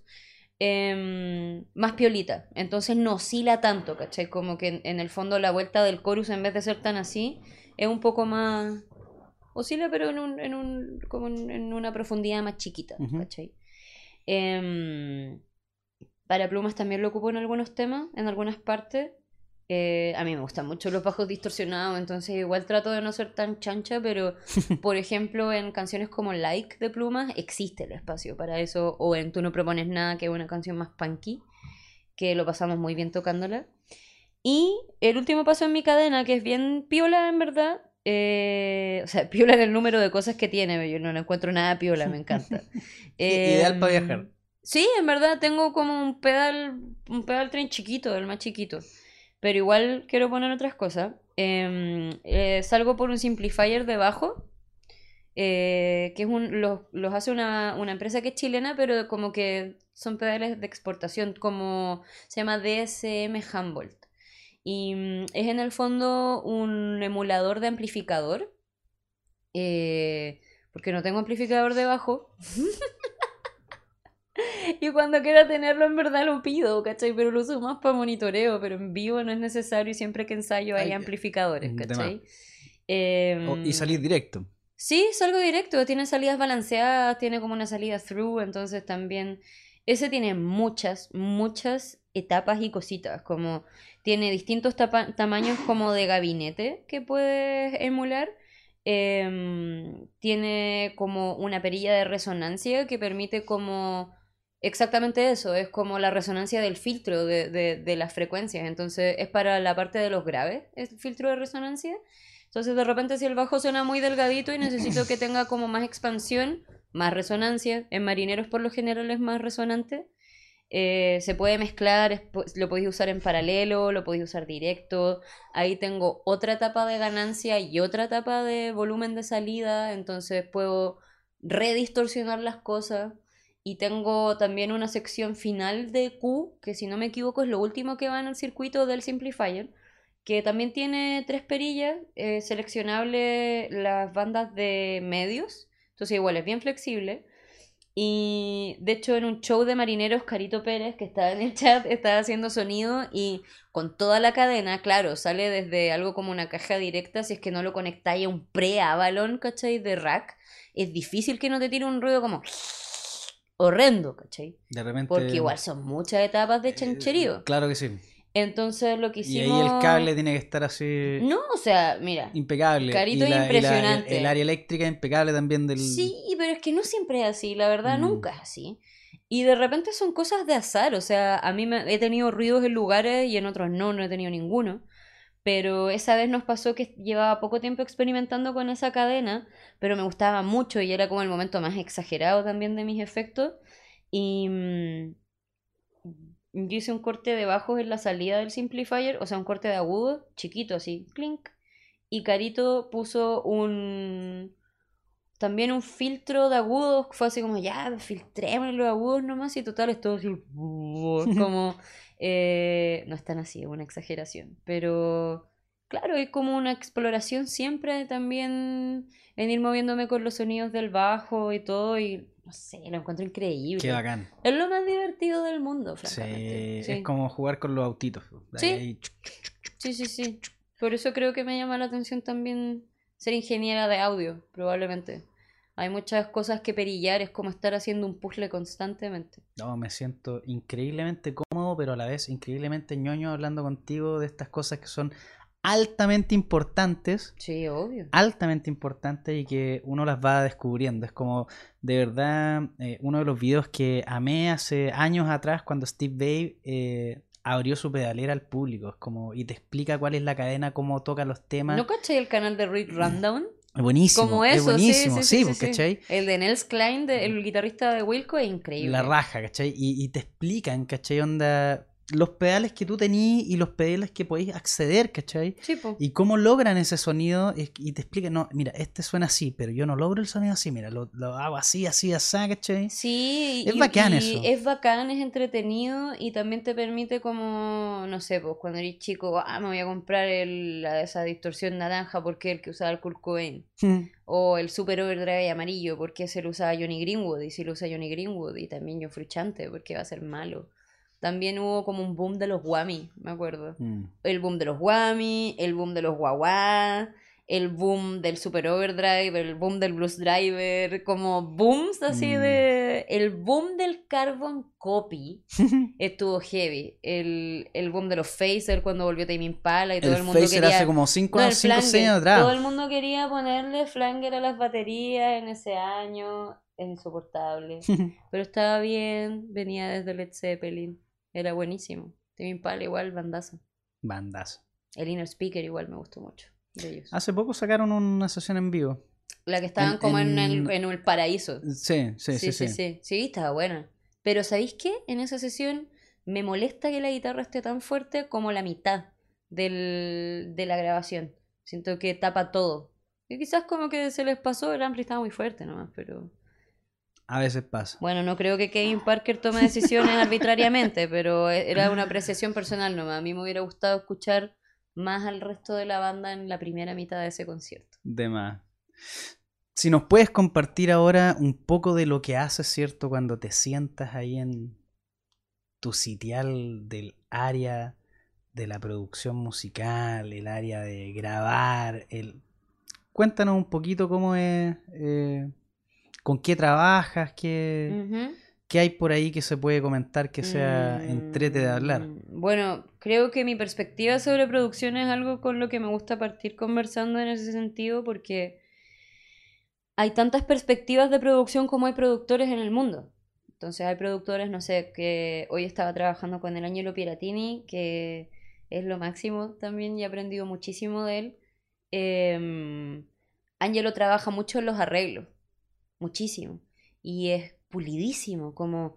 eh, como que te, te, te dice, verbaliza cosas que te hacen tocar mejor y eso es impresionante, ¿cachai? Pero claro, tiene un enfoque también que está mucho más en los arreglos y todo. Yo por lo general no trabajo mucho en un formato que sea como, eh, mira, tengo este tema, es una maqueta, hazle como armémoslo. Eh, porque me gusta mucho más perillar, entonces creo que eh, la mezcla, la edición, o sea, la grabación, la edición y la mezcla son las cosas que más me gusta incorporar a la producción también. Em, porque me gusta mucho operar en el estudio, porque me parece que todos los productores deberían hacer las ediciones de los discos que producen. Y mm, me gusta mucho mezclar los discos que produzco. eh, y me gusta también hacer participar a los artistas, especialmente con las chicas y, y chiques. Pasa que llegan con maquetas con, no sé, 25 tracks y los escuchamos y me dicen como, sí, pero esta, este, eh, no, no sé, esto es un sonido que yo agarré así nomás como rápido. Y yo así como, ya, pero calmado, deja escucharse. Y como, eh, se asustan, Sí. ¿cachai? Como que tienen una, una cuestión. Y me pasa que hay muchas capas de cosas que suceden eh, en la preproducción cuando estáis sole en tu casa con la luz apagada a las 3 de la mañana o a las 4 de la tarde, da lo mismo, em, que no se pueden replicar después cuando estáis en un estudio de grabación porque el estudio de grabación es un lugar muy hostil. Hasta para las personas que trabajan en estudios de grabación cuando tienen que grabar en sus estudios es como, ah, ¿cachai? Mm. Entonces es peludo. Y mm, bueno, en la parte técnica, ah bueno, eso, como mi, ese es como mi enfoque de producción, está mucho también muy ligado al tema de la postproducción y a como a la conexión humana eh, y a la expansión de los conceptos desde los artistas. Me parece que lo más importante cuando estoy produciendo a un artista es el artista, obvio. ¿A quién le importa lo que pensís tú? Como... O sea, obvio que sí, pero es un trabajo que está desde el área de, más desde la entrega que desde la luz brillante, ¿cachai? Y a mí ese espacio me acomoda. Creo que eso encontré, encontré como un lugar muy bacán en la producción que me permite estar un poco, ser más retraída, ¿cachai? Y poder explorar en el lugar donde de verdad me siento cómoda, porque si bien nunca he tenido, o sea, cuando era niña tuve pánico escénico un par de veces, pero no es algo que se me haya traspasado como adulta, em, no me llama nada la atención ser el centro de una banda. Me parece que es demasiado trabajo y que es un trabajo que yo no podría hacer porque requiere de un carisma, de una personalidad, de un trabajo muy heavy de proyección y de intensidad y como de ¡guau! ¿cachai? Pero me encanta ver a la gente que lo hace. Lo encuentro impresionante y me encanta trabajar al lado de personas que hacen eso. Como, no sé, eh, la Sol y la Cera en Marineros, el Camille y la Abel en Plumas, ¿cachai? El Noah con el proyecto de ahora. Me gusta estar como al lado, ¿cachai? Como eh, me acomoda mucho ese espacio y mm, también siempre fui muy pegada con el computador desde chica y mm, poder mover perillas y hacer cosas y me parecía muy interesante. Em, yo uso Pro Tools para trabajar. Mm, fue un poco azaroso. Yo cuando empecé a, a, a, estudiar música y sonido, que fue lo que estudié primero, no sabía ni cómo prender un iMac. No sabía lo que, cuál era la diferencia entre un micrófono ni otro, ni nada. Entonces, si de repente hay gente que escucha esto y dice, ay, tengo 20 años y no sé nada, ¿cómo me voy a dedicar a la producción? Eh, da lo mismo. Yo no sabía nada, ¿cachai? Como fue fortuito dedicarme a, esa área más que nada porque tenía que elegir entre estudiar composición o estudiar eh, como tecnología del sonido y producción musical y elegí lo otro, o sea, lo segundo. Em, pero no sabía nada y terminé como enamorándome muy heavy de, de todo eso. Em, ahora estoy usando una interfaz Apollo Twin, que la amo. Eh, tengo la suerte de ser embajadora Universal Audio, entonces tengo acceso a todas esas herramientas como eh, los plugins que tienen, que son impresionantes. De mm. hecho, esa herramienta en particular me ayudó mucho a dar un paso más adelante en mi carrera profesionalmente. Eh, porque eso sí, como llegáis a un punto en el que tienes que empezar a invertir en, en mejores equipos porque llegáis a cierto límite y decís como, quiero escuchar mejor. Eh, ese tipo de cosas. Eh, uso unos monitores KH80 de Neumann que son de 4 pulgadas y son lo máximo y vienen con un sistema de mm, calibración automática que con un, con un micrófono de prueba, ¿cachai? Un condensador de prueba te haces un par de mediciones a través de un software que ellos desarrollaron, por supuesto.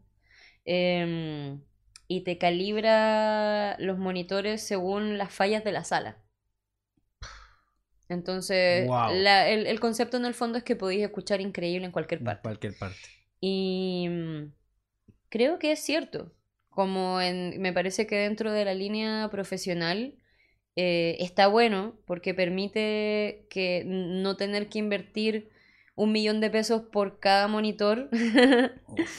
Porque eso lo podéis hacer cuando estáis en un estudio y invertiste 15 millones en hacer la sala, ¿cachai? En, cuando decís eso, obvio que tenéis que comprarte algo como que esté a la altura de las circunstancias, pero yo tengo un estudio en mi departamento, ¿cachai? De ahí trabajo. Ese es mi centro de operaciones. Tengo una... Eh, mi sala es de 2x3. y está adecuada y todo, y tengo como equipos bacanes y me encanta, ¿cachai? Em, eso también es como algo que esos monitores y, ese tipo de cosas salieron también de una, de una alianza eh, de trabajo con Sennheiser y con Neumann, que también me facilitaron varias herramientas. Em, también tengo unos audífonos NH20 de Neumann que son brígidos, que de hecho toda la parte de la corrección de las mezclas del disco de Noah las hice con eso, cuando descubrí cómo sentía, eh, y aparte que es que ya estamos en un momento en que todo el mundo escucha todo con audífono, entonces como primero tener eso en mente está bueno y mm, yo soy una persona autista y tengo sensibilidad, o sea, hipersensibilidad a muchas cosas. A una de ellas es al ruido. Y dentro del espectro de frecuencia, las personas neurodivergentes por lo general tienen problemas con la frecuencia del rango medio agudo, ¿cachai? Mm. Como los medios agudos. Exacto. Eh, que no sé, puede ser en- entre, de entre los 2000 y los 8000, por ahí, em, donde hay dureza, ¿cachai? Pero también hay muchas cosas enriquecedoras en los medios. Entonces, mi última obsesión del último año, y especialmente con el disco de Noah, fue eso, redondear los bordes. ¿Cachai? Como que la música tenga bordes redondos. Porque cuando hay canciones que no, no le hacen como. O sea, y, y no tienen por qué ser en estilo suave, sino también, ponte tú, Primus también tiene un sonido que yo siento que es redondeado. Porque no tiene agudos exagerados ni medios mega brígidos. Y hay discos que no puedo escuchar mucho o muchas veces porque. mm, eh, o, o no puedo hacer eso de repetir el tema una y otra vez, una y otra vez, porque me da como un mareo, ¿cachai? Es como. Como, Au- como Auditivamente una, ya está, está bien. como Ya- una cosa sensorial, es como si, como se escucha como si te estuvieran pasando una lija Mm. adentro de la oreja, entonces eso no me gusta. Y, mm, y también me costó mucho desprenderme de esa, de esa percepción como eh, más hacia, hacia un concepto de industria en el audio, porque igual eh, no solo me interesaba encontrar mi identidad como ingeniera de audio, sino también poder pensar en que además que había un montón de gente que también tenía sensibilidad. Eh, me pasó haciendo clases también, que tenía algunos, algunos estudiantes que eh, tenían problemas en el oído, eh, y eso no puede ser algo excluyente para la música, ¿cachai? Como para un acercamiento con la música. Me encantaría poder hacer mezclas en el futuro si me va terrible bien, ¿cachai? Y puedo darme el espacio para hacer así de experimental. Mi sueño es poder hacer como mezclas eh, que tengan un enfoque para personas neurodivergentes o para la comunidad sorda y cómo se comunican eh, este tipo de, o sea, est- este tipo de personas, pero sí, las personas que tienen como otro procesamiento que está fuera de, de lo neurotípico o fuera de lo capacitista, eh, cómo es su relación con la música y con la frecuencia. Como... Es un mundo, es un mundo. Sí, eh, hay estudios de, de eso, de cómo reacciona el Mm. cerebro a la música, ¿cachai? Se llama cognición musical. Entonces, eh, me encantaría mucho más saber, se sabe mucho de la cognición musical en los seres humanos neurotípicos y comunes, ¿cachai? O seres que no tienen em, discapacidades auditivas o malformaciones en, en, en, en- perdón, en el oído. Em, pero no se sabe mucho de qué pasa con el resto. Y eso no quiere decir que no disfruten de la música, ¿cachai? La gente sorda también disfruta la, disfruta la música. La gente autista también disfruta la música. Entonces, em, me gustaría eventualmente poder llevar el foco también un poco más allá, ¿cachai? De poder entregar esa experiencia a personas que también están excluidas de eso. Está heavy. Está acuático. Sí. Está 2022, viejo. Hay que ponerse al día. Estamos atrasados. Sí. Totalmente. Cualquier mecenas que quiera aparecer para financiar esas investigaciones puede mandar un correo a victoriacorderoaudio.gmail.com Bienvenido sea, bienvenido sea. Sí que sí. Em, oye, qué interesante, man, qué interesante. Me encanta, me encanta, me encanta. He pasado mucho tiempo de mi vida pensando en cosas por hacer. Y qué bueno que, que estés acá, que estés acá compartiendo todos esos pensamientos, porque en realidad se agradecen, Bacán. se agradecen. Em, vamos a escuchar algo más, ¿cierto? En lo que, en lo que estás. eh, el tema, un tema de marineros. ¿cierto? El tema, si mal no veo, es loco. Y eh, no sé si, por supuesto, quieres eh, ampliamente referirte. Dale nomás, tranquila. este es el último single de Marineros, que ya hay varios otros singles que salieron del último disco que se va a publicar durante este año. Em, las chiquillas estuvieron trabajando muy arduamente con Christian Heine en la producción de este disco, que de verdad es precioso. También la música de Marineros es como... También pasa eso, es como música que atraviesa a todo el mundo. Y cuando la gente va a los conciertos, los ves como con tener esta emoción y mm, la SER es una, es una persona que está en el frente de- del escenario. A mí me pasa que me da la misma sensación como cuando veo a Patti Smith. eh, ser como tan entregada y desprendida en el arte, como una entrega de verdad y buscar la catarsis y buscar eh, como la honestidad de, de- de sacarte algo de adentro eh, con la música. Creo que me pasa mucho eso también con la música Dulce y Agras, que siento que es transparente. Y eso pega distinto. Y bueno, esta canción eh, es, es- es impresionante, me parece. Vienen otras más que están también impresionantes en ese disco. Esta en particular es buenísima. Las chiquillas grabaron el video en México. Em, el video es hermoso, la canción es hermosa, todo lo que hace Marinero es hermoso. Eh, y vamos a tocar, eh, vamos a tocar, mm, oh, justo se la fecha que era ahora, y, pero vamos a tocar. pe- Eso es bueno. Pueden encontrar toda la información en las redes de la banda. Mm, Por porque supuesto. Vamos a tocar en agosto y en septiembre sí vamos a abrir eh, una de las fechas de- del aniversario de Viajar y otro disco más de Lucibel.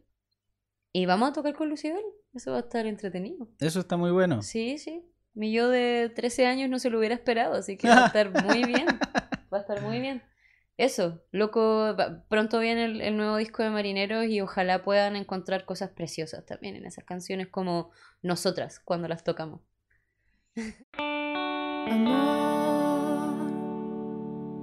Amor, te escribo desde lejos. Sí que sí, ahí estamos de vuelta. Bacán. Qué tremenda conversación estamos teniendo. Eh, qué la raja poder hacer un no stage eh, totalmente relajado, distendido, como lo es siempre, y es la tónica, por supuesto, acá en este tremendo, tremendo, tremendo programa que hacemos. Saludo inmediatamente, por supuesto, a nuestros queridos amigos de Marley Coffee. Eh, quiero saludar también a nuestros queridos amigos de Rockaxis. También saludar a nuestros amigos de Latin Wave. Y nos vamos ya. Quiero hacer un, un alcance que muchas gracias Carito por eh, confirmarme la fecha. El show de preescucha del nuevo disco de Marineros es el 13 de agosto en Sala Metrónomo. La preescucha. ¿Prensa? Preescucha con tocata. Ah, ya, Sí, fírmate. sí, sí, sí, no es cerrado prensa. No, Bacán, se agradece. sí, vamos a estar tocando ahí con las chiquillas, así que para que vayan. Eso si está les dio bueno. curiosidad. Sí que sí. Oye, eh, eso. Eh, ya estamos cerrando eh, este episodio, el 35 de No Stage. Eh, primero que todo, esto lo mencioné eh, en el backstage. Debo decir que soy un admirador tuyo. Me encanta lo que haces, te sigo, por supuesto, en, en- en tus proyectos. Desde Círculo Polar, eh, que me encanta el proyecto que, que tienes, te lo mencioné. Eh, eres, una, eres una grande, eh, no solamente por la música que haces, sino que también por la- los pensamientos que tienes y que es bueno compartirlo y que es bueno que la gente te escuche. Es bueno que la gente se abra a... Estamos en el 2022, por favor, loco. Estamos en el 2022, ¿cachai? Pongámonos al día. Pongámonos al día. Y pongámonos buena onda también. Sí, totalmente, totalmente. Te agradezco sinceramente que hayas estado acá en No Stage de parte mía, de parte de Amplify, de los muchachos. Eh, sabemos, te lo comenté también, que eres una mujer altamente ocupada, llena de eventos, llena de tocatas, llena de ensayos, llena de grabaciones y que te hayas dado el tiempo de compartir con nosotros acá en el episodio. eh, lo agradecemos de verdad, de corazón. eh, muchas gracias por estar acá en, en No Stage. Gracias a ustedes, lo pasé bacán. En verdad, hablar de estas cosas es de lo que más me gusta hablar. Así que siempre es lindo. Y siempre es lindo que no te pregunten qué, qué significa ser una mujer en la música. y por eso sí que estoy muy agradecida. Sí, sí. O sea, eh, Para que lo tengan en mente, chiquillos. eso. eh, somos un, un- un- programa, un podcast que eh, le, da, le damos el espacio a las personas para que estén tranquilas, distendidas, lo pasen bien, se hable de música, de cosas importantes y por supuesto de las cosas que preguntan en las clásicas entrevistas, eso dejémosela a las clásicas entrevistas. Adelante con, estamos en el 2022, hablemos de otras cosas, Hablemos de cosas importantes. ¿Cómo te sentiste en el episodio? Cuéntale a la gente qué tal, cómo te sentiste, cómo estuviste. Eso, eso es súper, eso, eso lo, lo quiero rescatar. Muy bien, muy descafeinada. Bacanísimo, bacanísimo. Eso estuvo muy bueno. Eh, pero siempre es lindo poder hablar de estas cosas y si bien eh, me toca hablar de cosas que son muy difíciles, igual siempre trato de compensarlas con como con las cosas bacanas que entrega el arte siempre y como si hay gente escuchando por ahí que siente alguna inseguridad sobre dedicarse al arte y todo o conocen a personas que tengan estas inseguridades sobre dedicarse al arte y pueden entregarle su apoyo, eso es muy importante. Como em, nadie puede salir adelante sole en este, en este contexto y me parece que uno de los regalos más bacanes que entrega el arte es la amistad y las redes que se crean a través de poder trabajar con gente con la que resuenas, como me ha pasado a mí. Yo soy una...